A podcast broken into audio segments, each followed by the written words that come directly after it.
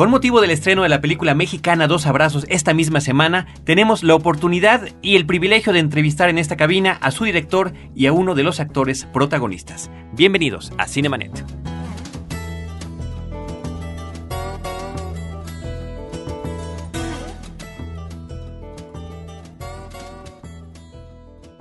Le Cine. Vive escenas.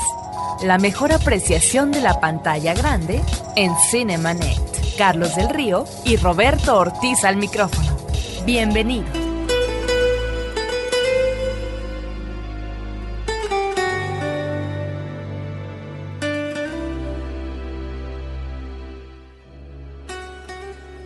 Nuestra página principal www.frecuenciacero.com.mx. Esto es Cinemanet, el programa dedicado al cine. Tenemos un buzón de voz para que nos llamen desde cualquier parte de la República Mexicana sin costo para ustedes. 01800 087 2423.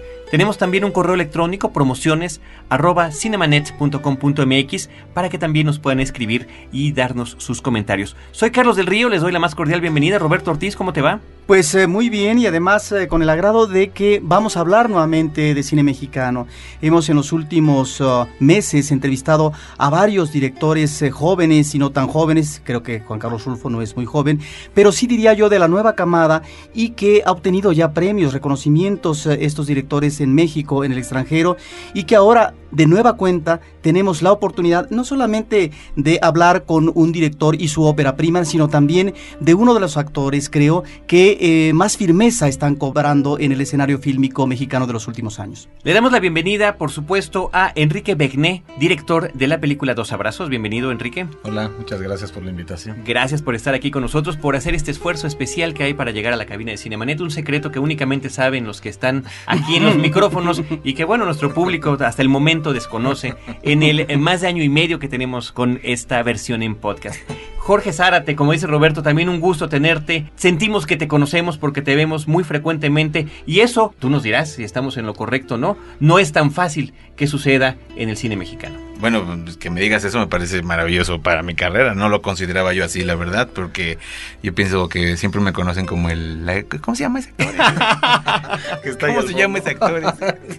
Sí, y nosotros decimos, se llama Jorge Zárate. Qué bueno, qué bueno. Gracias a Por ustedes me supuesto. empezaba a dar a conocer. Sin embargo, para información del público, debemos de decir que en 2002 Jorge Zárate fue nominado como mejor actor por la película Pachito Rex, un experimento interesante que manejaba, digamos, algunas eh, situaciones eh, que, que realmente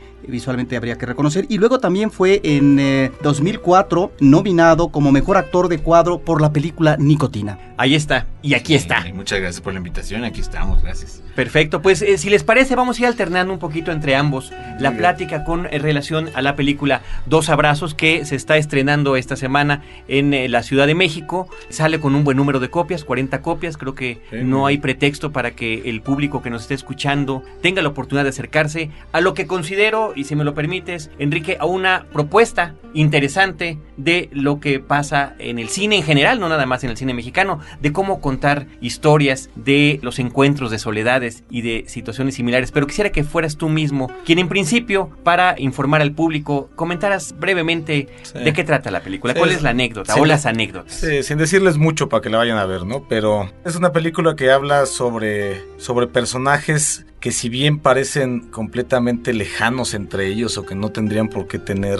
digamos, un encuentro de la naturaleza que pasa en la película, finalmente a veces estos personajes aparentemente más extraños entre sí terminan siendo mucho más cercanos. Siempre estamos rodeados de gente a nuestro alrededor y no por tenerlos cerca físicamente quiere decir que nos conozcan, ¿no? De repente la oportunidad de, de encontrarte a través de un encuentro fortuito, digamos, a través de un azar de la vida con un personaje que nunca, que nunca pensaste que podías tener algo que ver, pues logra, logra hacer encuentros como de, de mayor plenitud, como encuentros como mucho más gratos. Y es un poco la, la tesis. La tesis de la película está fundamentada en el afecto y en, y en la búsqueda del afecto de los personajes, ¿no? Creo que el afecto el afecto es una, es una posibilidad que siempre nos puede brindar la vida siempre y cuando logramos, logremos salir de nuestra angustia y mirar un poco hacia afuera. ¿no? Y a partir de eso, digamos, puede ser cualquier persona la que, con la que recaiga ese cariño o ese momento en el que, en el que las personas se abrazan y se quieren por un instante. ¿no? Donde haya esa identificación, Exactamente. aunque sea efímera. Exactamente, pero es muy importante eso, pensar en poder desligarnos un poco de, de, nuestro mundo interior cuando se vuelve angustioso y ver lo que está allá afuera. Eso creo que es una, una carencia en este mundo en general. De repente la gente empezamos a, tener muchas limitaciones para mirar realmente objetivamente lo que está afuera, las personas. Vivimos muy encerrados en nuestra propia neurosis y eso, eso dificulta por completo la, la posibilidad del encuentro y del cariño con, con otras personas. A propósito del afecto, hace aproximadamente 15 años eh, tú trabajaste un documental con un amigo tuyo, Jorge Aguilera. Sí, claro. Que tiene una película sobresaliente que se llama Seres Humanos. Y tú entrevistabas a una persona que decía una frase que a ti parece ser que te impactó. Decía, el afecto no es razón suficiente para seguir viviendo. Y entonces yo me quedé con esa frase a propósito de si eh, tiene que ver, no propiamente la frase, pero sí en términos temáticos, cómo es que comenzaste a considerar, a acariciar y finalmente hacer un trabajo ya de historia y de guion con respecto a esto que tú estás mencionando, el afecto. Porque cuando tú dices un documental con Jorge Aguilera, bueno, pues seres humanos nos remite también a una situación terrible de soledades a partir de la pérdida. A partir de la pérdida. Mira, a mí esa entrevista, esa entrevista me, me dejó bastante, me dejó girando la cabeza. Este cuate que, al que entrevistamos, estamos hablando de un personaje deprimido y angustiado, ¿no? cuate con ideas suicidas. Y la idea me quedó rondando durante mucho tiempo porque finalmente creo que dentro de este mundo sí hay esperanza y sí, y sí el afecto es una buena razón para, para seguir viviendo. Creo que, creo que el cariño, el cariño es fundamental y, a todos nos gusta que nos quieran y a todos nos gusta querer. Creo que nadie puede negar la posibilidad de un encuentro y de un cariño, y de un afecto y de un abrazo, ¿no? Y el abrazo como símbolo de eso. Y entonces la tesis surgió un poco de ahí, o, o mi interés por hacer esta película al platicar con Paula Markovich, con la escritora, con la guionista, fue un poco eso, digamos, cómo, cómo dentro de este mundo, dentro de este mundo de las ciudades grandes donde donde el abandono es una puede puede ser como una constante, ¿no? Digamos, la soledad de repente es una decisión propia, el abandono es una decisión generalmente de los otros, ¿no? Y este abandono generalmente lo que genera es meterte más dentro de ti y alejarte más de las personas, ¿no? Es como el efecto contrario, digamos. Uno al sentirse abandonado comienza como a protegerse y a meterse dentro de su neurosis y te alejas más de repente de la posibilidad de, pues, de encontrarte con las personas. Pero cuando logras hacerlo, yo creo que vale mucho la pena. Un aspecto interesante de la película, y este es un comentario para ambos, eh, tanto como director ¿no? y originador de esta historia y como uno de los actores principales, es el aspecto de que tenemos dos historias, ¿no? prácticamente independientes una de la otra, si bien temáticamente y por un momento también eh, muy pasajero se juntan, pero el aspecto de que haya cuatro personajes principales. O sea, no es una película donde hay uno o dos individuos que son los que llevan la historia, ¿no? Finalmente los cuatro son igualmente importantes. ¿Qué piensas, Jorge? Ay, pues sí, fíjate que son importantes en el sentido de que cada uno, lo que vemos, ya lo mencionaron ustedes, son las soledades de estos cuatro individuos, ¿no? Y cómo es por un momento su este ostracismo que, que manifiesta en cada uno de ellos y cómo efectivamente hay un momento en el cual se rompe esa ostra y, y deciden pues hacer quizá una mirada o hacer un poquito más allá de, de lo que solían hacer en esta compañía y abrirse a esta, este encuentro físico, porque si bien ya había un encuentro a nivel psíquico, digamos, por estar intercambiando ahí ya palabras o, presencias, eh, el rompimiento hasta ese momento es solamente hasta ahí, el momento en que se dan este, estos abrazos, creo yo que es un momento catártico, diría, para el espectador, porque este creo que es lo que está esperando todo el mundo, dado el título, además, ¿no? Pero el momento en el cual se, se llega a esa escena de rigor, me parece que es muy entrañable. A mí sí me gusta mucho lo que veo, me gusta mucho lo que me hace sentir, ¿no? Este, he estado también atento a tratar de ser objetivo, porque cuando uno participa en una película, pues es muy difícil, eh, como está involucrada el alma y el corazón, pues obviamente tratar de ser objetivo, pero eh, lo puedo decir también porque creo que es el comentario de mucha gente que ya la vio y que me dice que ese es un momento muy grato y que es muy buena película en el sentido de que reconcilia como al ser humano con el ser humano. Bueno, y un poco lo que decías de los cuatro personajes, las dos historias, dos historias con dos personajes En cada una. Finalmente habla de eso, que el tema no es que lo lleve una sola persona, sino que el tema está ahí, digamos, la posibilidad del afecto siempre se da entre dos. Por eso se llama dos abrazos, por eso el díptico. O sea, sí hay una idea detrás de todo eso. Finalmente para, para este encuentro se necesitan dos personas. Para abrazarse, los abrazos son de dos y de ahí parte como toda esta idea. Yo creo que también está manifestada esta idea de la conformación de uno por el otro. O sea, si yo, si yo estoy aquí solo, pues obviamente va algo lo que esté aquí y nadie sabrá que yo estoy aquí. Pero el que yo esté aquí ahorita y que se sepa es gracias a, a el otro, a ustedes, ¿no?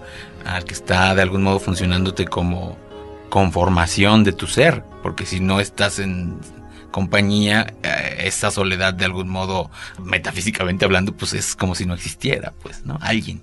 Estamos hablando de sentimientos, estamos hablando también de situaciones, de personajes que se enfrentan tal vez a la soledad, a situaciones dramáticas que actualmente requieren toda una exigencia.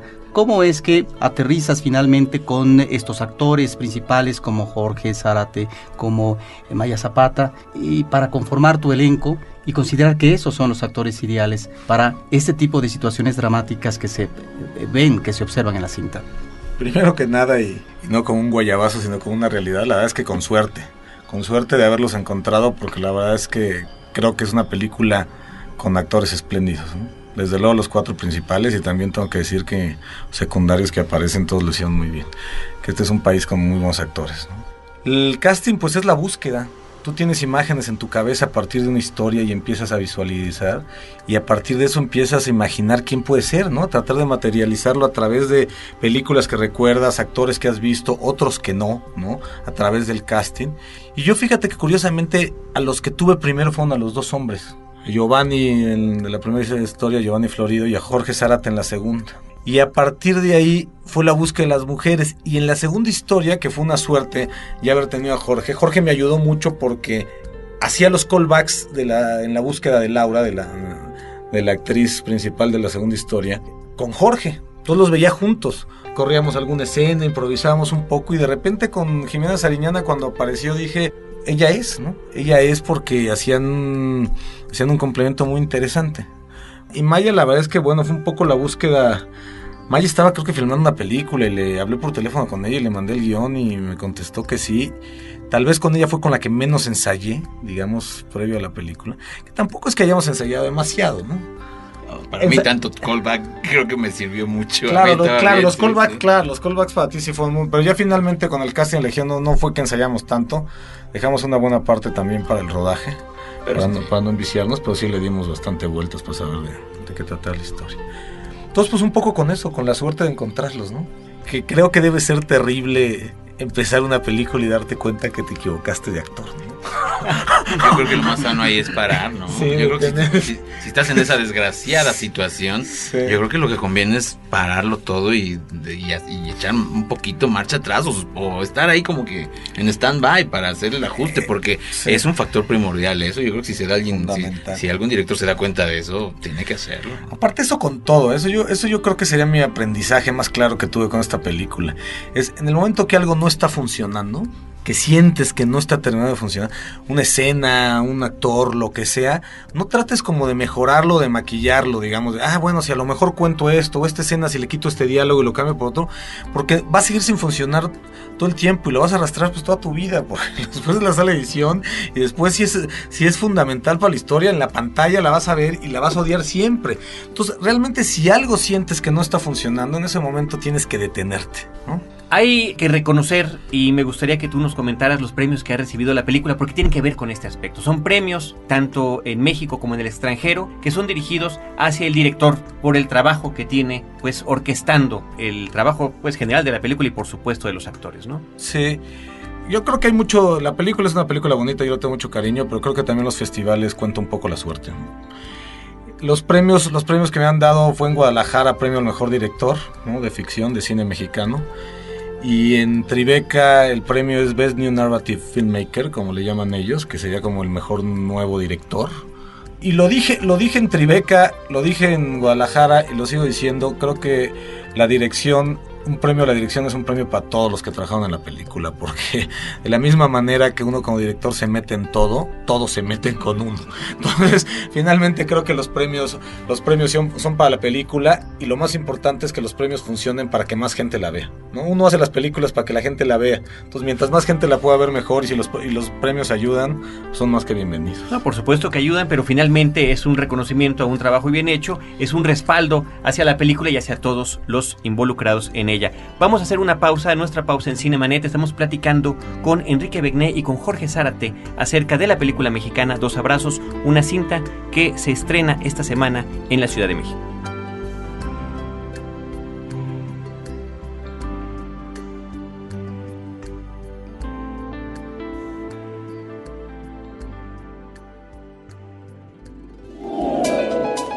Cinemanet regresa en un instante. ¿Todavía no te animas a anunciarte en Internet? Nosotros tenemos un espacio reservado para ti. Llámanos al 2455-5096 o escríbenos a ventas arroba frecuenciacero.com.mx. No lo pienses más. Sé parte de la revolución publicitaria en Frecuencia Cero. Digital Entertainment Network. CMYK presenta Los leones no son como los pintan. Los nuevos premios para diseñadores, creativos y artistas gráficos que buscan por medio de la expresión hacer un cambio en el mundo que les rodea. Diseña un cartel que hable sobre el calentamiento global. Uno de los problemas ecológicos y sociales más importantes de nuestra generación. Consulta las bases en www.losleonesnosoncomolospintan.com e inscríbete a partir del 29 de junio y hasta el 20 de septiembre.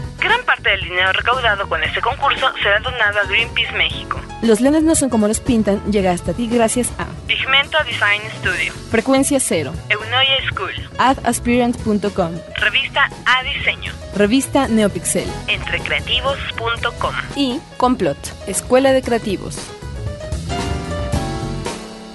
Ahora, diseñar y hospedar su página web será cosa de niños. En tan solo cinco pasos, hágalo usted mismo sin ser un experto en Internet. Ingrese a suempresa.com y active ahora mismo su plan. Suempresa.com, líder de web hosting en México. Historias múltiples en tiempos cortos. Cinemanet. Regresamos.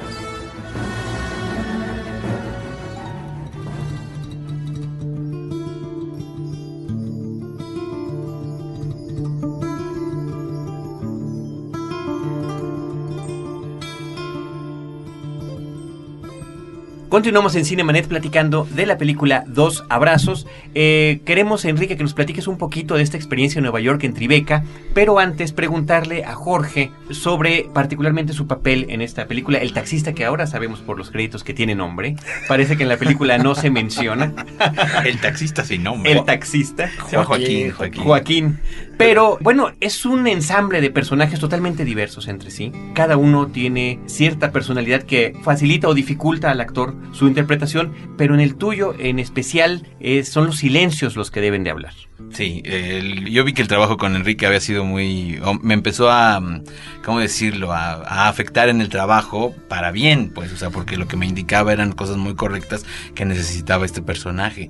Y como me puedes ver, yo soy muy gestudo, entonces estoy realmente siempre... eh, eh, está aflorando eh, reacciones en mi cara siempre por pues por las cosas que siento o pienso y a la hora de que actúa uno pues a veces piensa que tiene uno que demostrar un poquito más allá, ¿no? Entonces bueno, para fortuna mía estuve ante un director que sabe muy bien de lo que es la actuación y entonces pues sí me, me controló y me daba indicaciones muy certeras y precisas y me puedo jactar que eran indicaciones para actor, o sea, es alguien que sí sabe de dirección de actores y que pues gracias a él en verdad que sí conformamos un personaje, Joaquín, que, que yo sí creo que mm, para fortuna mía está muy lejos de mí, porque este, para empezar no tengo ningún aspecto así de, de, de- tener hijos y ni abandonados, por supuesto. y entonces, eh, bueno, ese tipo de imaginación a desarrollar para crear estos personajes, pues en lo personal sí me cuesta trabajo porque además el tipo de requerimiento que, que quería Enrique, eh, no lo decía así, pero yo me daba cuenta que era un trabajo para mi poca cultura cinematográfica, digámoslo, sentía que tenía mi referencia hacia lo bermaniano. Y entonces, pues obviamente me sentía, a la hora que percibí eso, dije, uy, no, pues qué paquetazo me estoy pensando yo, ¿no? Sí estaba difícil.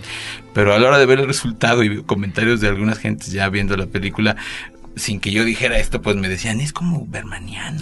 Entonces decía, eso. y para mí habían sido logros, ¿no? Que me dijeran ese comentario para mí fue un elogio, porque en verdad que sí, eh, ahora sí que yo me lo había pensado así. Más corta, ¿no? Que las del maestro Berman, que en paz Sí, descanse. no, no, mucho.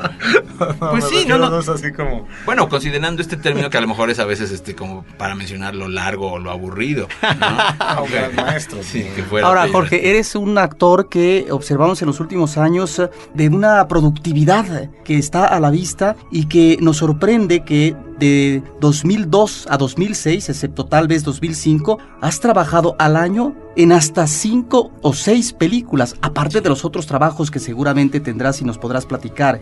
Pero eh, anunciamos también a nuestro público que nos escucha que, bueno, Jorge Zarate ha estado presente en películas como Todo el Poder, La Ley de Herodes, Ciudades Oscuras, El Crimen del Padre Amaro, Historias de desencanto a las vueltas del citrillo, donde no solamente nos encontramos con directores que van de salida, como podría ser un Felipe Casals, sino con cineastas nuevos que realmente están eh, proponiendo nuevas cosas en el cine mexicano. De tal manera que estás teniendo una trayectoria en estos últimos eh, brillantes, abundante y brillante, diría yo. Ay, qué bueno que me lo digas, porque luego a veces sí le dudo si voy bien. Cuando empecé, hace poco empecé a hacer una, este, una rutina de stand-up y veía que en las biografías de los directores, de los actores que más o menos admiro, en sus inicios. Era en el inicio. era- hace- hacen rutinas de stand-up. Y entonces yo vi eso y dije, híjole, creo que lo que sigue es meserear. Voy al revés, ¿no? Exacto, exactamente. Pero bueno, es verdad, es- es- eh, qué bueno que lo veas así, la carrera como va, mi carrera, y por supuesto que yo de lo que me esfuerzo es más bien en seguir trabajando, no en percibir si va bien o mal. Entonces, si viene el trabajo que venga, pues más bien sí. Ah, Para fortuna mía ahora puedo escoger un poco los proyectos. Tampoco es de que haya muchos, ojalá bueno fuera que hubiera tantos como para poder desecharlos todos. Entonces, a veces nada más son cuestiones de tiempo las que me impiden no hacer algunos, pero yo quisiera hacerlo todos los que me invitan, por supuesto. Eh, pues ahora sí que mientras siga la mata dando y la gente a lo mejor pues todavía no se cansa de mí, ¿no? Yo espero que siga el trabajo así y como dicen a veces, ¿cómo se llama ese actor ese que sale en todas las películas? pero que no es Bichir, ¿cómo se llama? No es de los hermanos, pero ahí está. Ah, la pero es que Jorge está. es un actor estupendo. Y de Un una larga estupendo. trayectoria. Según este mi eh, según el currículum que yo recuerdo, eh, lo, primero que yo hice fue en, en cine, pues para hablar de cine, eh, lo de Gita Shifter que se llama este Novia que te vea. No ve que te veas. Novia que te vea es lo primero. Y antes hay un intento de aparición que es con Mariano Baro que se llama Azul Celeste, pero pues me cortaron. Dijeron que le cueste y, entonces- y me cortaron. Mano, pero- Man on Fire. y bueno, esa no sé si la soñé. Yo tengo una anécdota que me gusta mucho decir que, que yo trabajé en una, en una secuencia de Man on Fire, pero este no tuve la delicadeza ni el cuidado de mantener un souvenir, un recuerdo, y no me tomé ni una foto con Christopher Walken y con Denzel Washington, que son los que yo trabajé. Y entonces yo esperaba, dije, pues ahí está la película, hombre, va a salir. Y veo que viene sin mi escena y dije, oh, oh. Y entonces ahora, la verdad es que no sé si lo soñé.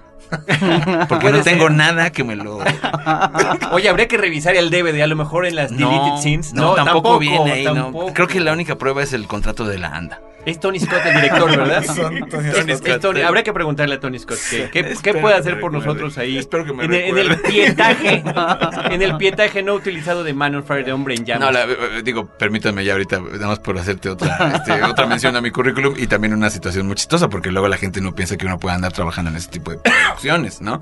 Entonces hay un amigo, Moisés Urquidi, que está un día con fiebre de tifoidea viendo la, la tele y entonces dice, ah, mira el comercial de Jorge donde sale de Ballet Parking, ah, sí, sí, ah, se duerme y despierta otra vez así todo convaleciente y dice, ah, mira otra vez Jorge. ¿Y James Caan? Dice, no, estoy, estoy ya con fiebre. Pero es lo que pasa, que a veces no, no conciben pues, las participaciones. ¿Y- y esa cuál es? Esa se llama Warden of Red Rock, dirigida por Stephen Hillenhall y también ahí salí con David Carradine. Y- al cual y- no y- había que hablarle de Kung Fu porque si no te madrea. Uf, uf, pero, pero te tomaste foto con él, ¿o Con no? él sí tengo fotos. Ah, perfecto. A partir de entonces ya tomo fotos con todo el mundo. Pues sí, más vale. Pues sí, oye, porque si no... qué Que pena. quede la evidencia. Ni modo, ya no salí. Jorge, háblanos brevemente. Me llama la atención este asunto del stand-up. que eh, es a la gringa? ¿Es a la mexicana? ¿En dónde? ¿Para qué? No sabría bien definir cómo es a la gringa y cómo es a la mexicana, la verdad, pero lo que yo he percibido aquí en México es de que este tipo de espectáculos no, no son stand-up así como yo lo considero, porque stand-up para mí es entrar sin personaje, es hablar desde tu perspectiva, desde tu ronco pecho y, y pues ahora sí que con tu visión también acerca de las Coincidiría que ese cosas. es a la gringa. Eso es a la gringa. Diría Ah, yo, ahora lo diría sé, yo, ahora lo diría sé. yo. Bueno, pues entonces es la primera vez que presentábamos un stand-up aquí en México. Yo al menos, yo no lo había hecho. Y sí consideraba que por lo investigado y lo preparado con Blanca Salces, que es la otra chica que lo escribió y además lo, lo, lo dirigió, co-dirigimos, eh, era la gringa y tenía yo muy claramente que yo quería hablar desde mi perspectiva y decir lo que yo pensaba acerca de los tópicos que tocamos ahí, del material hecho. Y entonces, bueno, se, se trataba de ese tipo de stand-up en el cual vas desde tu personaje, ¿no? Que es en este caso Jorge Zárate, que al final Ujú. termina siendo un personaje a la hora de representar estos textos, ¿no? Pero que efectivamente nadie más podía decir este, las cosas que yo dije ahí, por ejemplo, ¿no? Eso sí es verdad. ¿No? Entonces, este, eh, los personajes que, más bien los stand-ups que, se- que hemos visto en México y que por ahí se ven en la tele que les llaman comediantes, son no son stand-up, son precisamente comediantes que hacen un trabajo con, eh, de sketch y con personajes. Entonces, este, por ahí sí me gustaba diferenciarlo porque creo que eh, al menos tenía un poco de más de compromiso en ese sentido porque pues estaba en juego ya la opinión de uno ante la opinión pública, porque es lo que yo creo que pasa con el stand-up. En Estados Unidos los stand-ups ¿Sí? Buenos pues han estado hasta dentro de la cárcel o provocan grandes escándalos o terminan, bueno, ellos también con grandes problemas de su persona, psíquicos, ¿no? Entonces, bueno, la, lo que estábamos haciendo en ese, en ese trabajo fue eso, tratar de desarrollar este lado de mi carrera que no existía y cuando les digo, ya que vi la Los- historia sí. de los otros, dije, ching, a ver si no lo que sigue es meserear.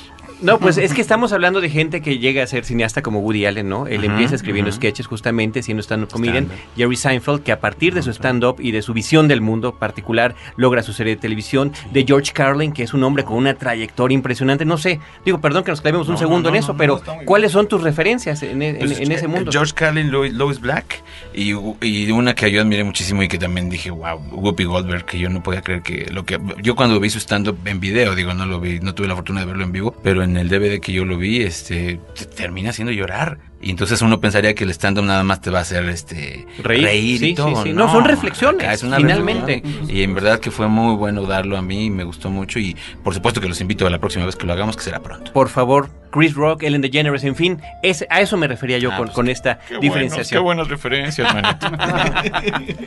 Eh, quedó el- flotando la pregunta sobre el festival. Sí, sobre todo, sobre todo, Enrique, las diferencias que viviste entre uno y el otro, entre lo que pasó en, en Guadalajara, Jalisco y en Tribeca, Nueva York. Guadalajara, te voy a decir qué pasó. Guadalajara, yo llegué, yo llegué, digamos, el día que se estrenaba la película. La película se presentó el miércoles en Guadalajara y yo el lunes estaba en Los Ángeles terminando una copia, ¿no? La copia que se iba a presentar en Guadalajara. Entonces, la verdad es que fue así como, pues, como llegar a entregar la película casi casi de mano a mano al proyeccionista para verla, ¿no?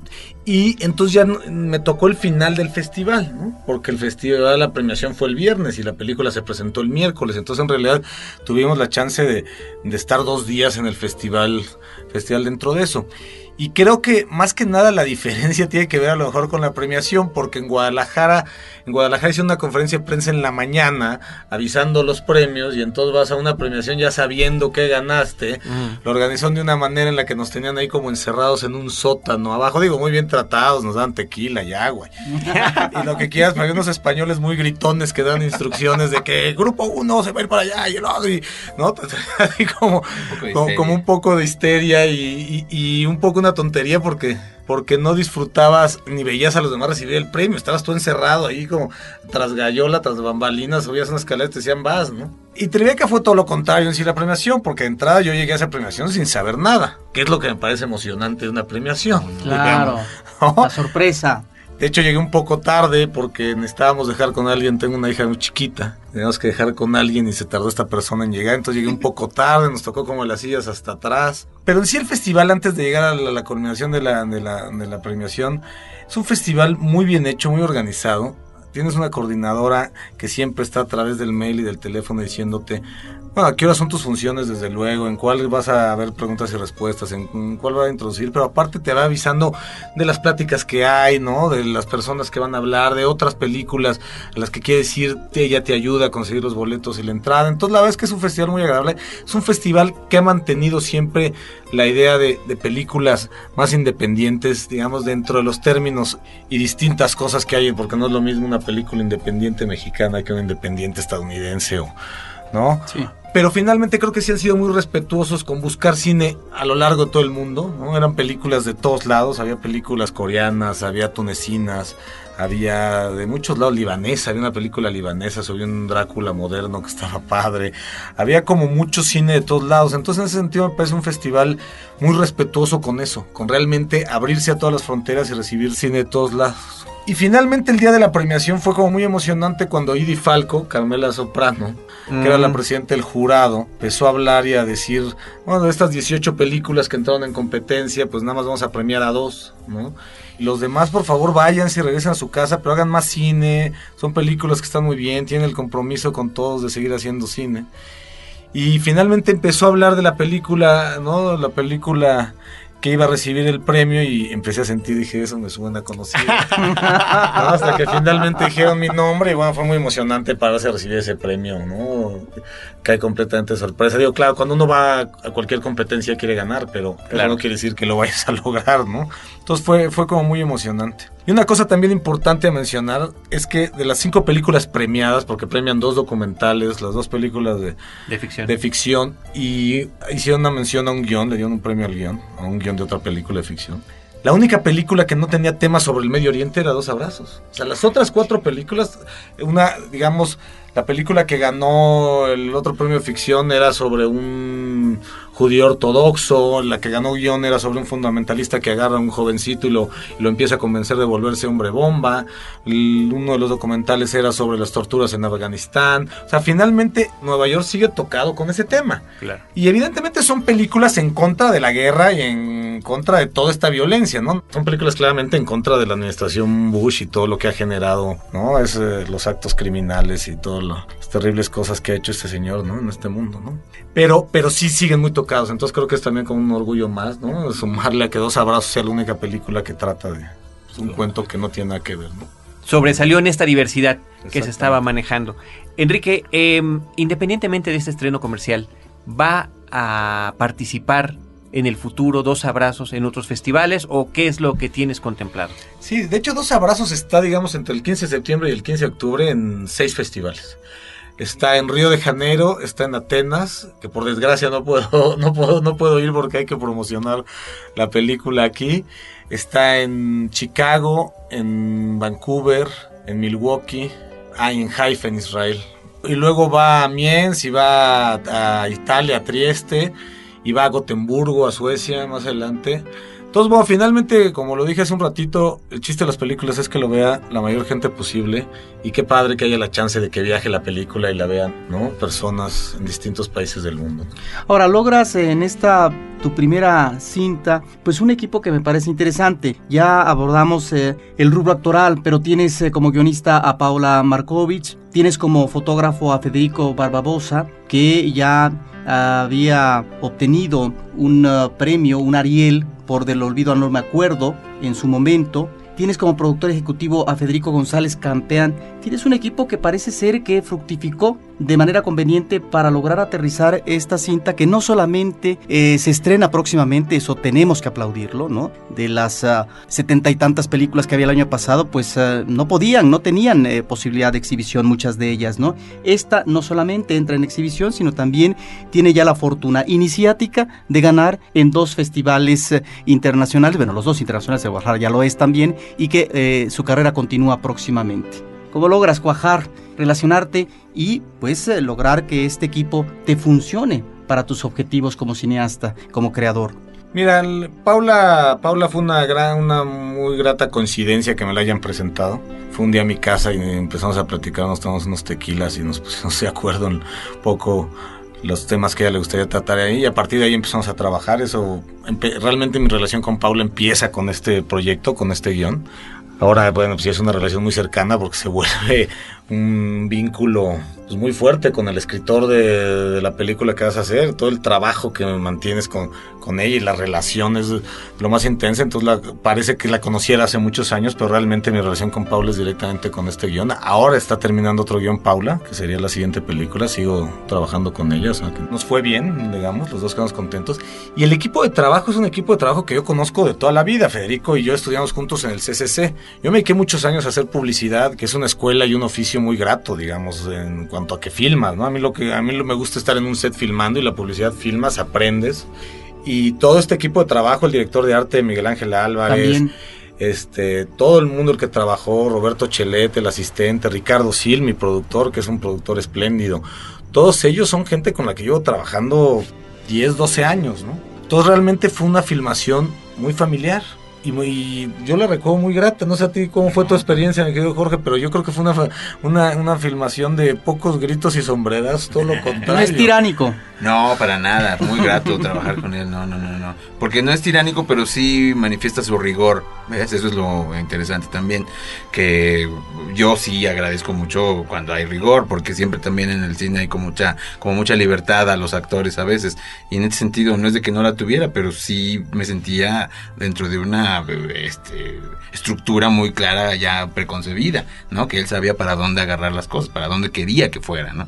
Y este, yo en lo particular me divertí mucho, me, me cansé mucho también, porque ahora entiendo estas cosas que dicen, ay, es que el protagónico, no sé qué, pues sí, sí, sí, es muy, sí, es muy cansado, sí, sí, sí, este, pero pues obviamente de eso pide uno su limosna, y no me quejo, este, pero, pero sí terminé agotado. Me acuerdo al principio en algunas escenas con Jorge que de repente, que digo, si por si el personaje habla poco, había algunas escenas en que incluso yo quería como verlo de espaldas. ¿no? Entonces Jorge como que siempre quería voltear y quería empezar a hablar, inventarse diálogos, le decía, acuérdate que no es, tu- que no es la escena en la que vas a salir, o sea, estás en todas las escenas de la historia. ¿me Eso me, eso me decía. Yo, yo, yo dando mi espalda y mis tres cuartos. ¿no? Y Llega y me dice, oye Jorge, sales en toda la película.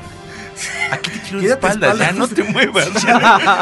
Piedad, porque aparte de repente empezaba a cambiar los ejes, ¿me entiendes? Porque de repente descuidado, yo estaba viendo al actor de enfrente y ya Jorge ya está medio perfil y decía, "Puta, ahora, cuando, cuando haga el contracampo lo va a tener en un plano horrible, ¿no? A eso me refiero que tenía muy claramente la estructura de lo que quería.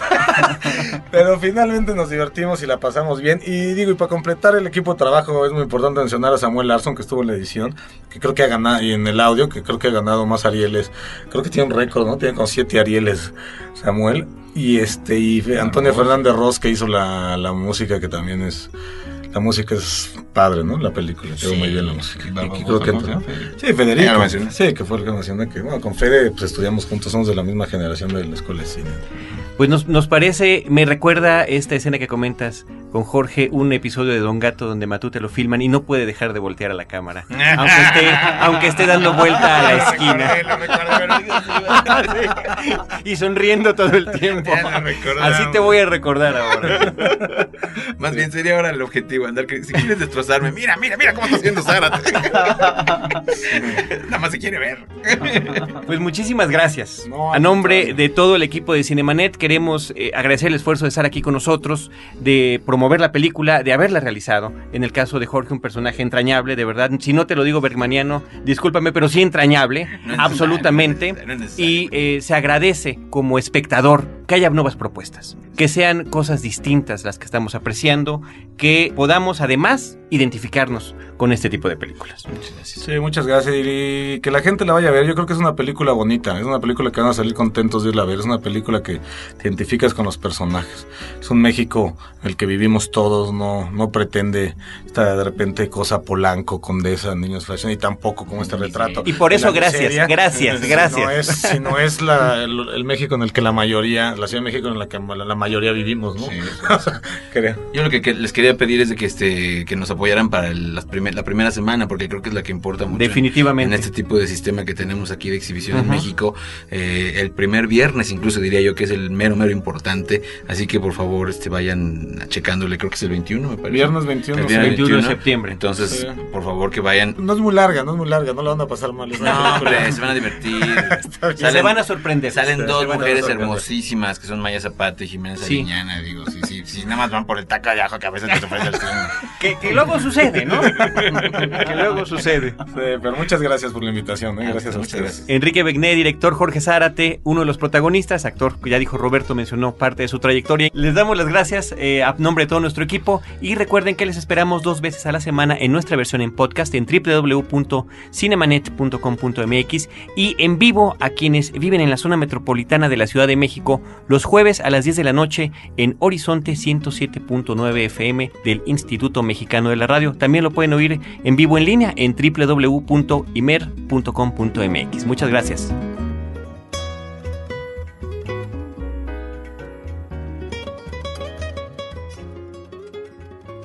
Los créditos ya están corriendo. Cinemanet se despide por el momento. Más en una semana. Vive cine en Cinemanet. Frecuencia cero. Digital Entertainment Network.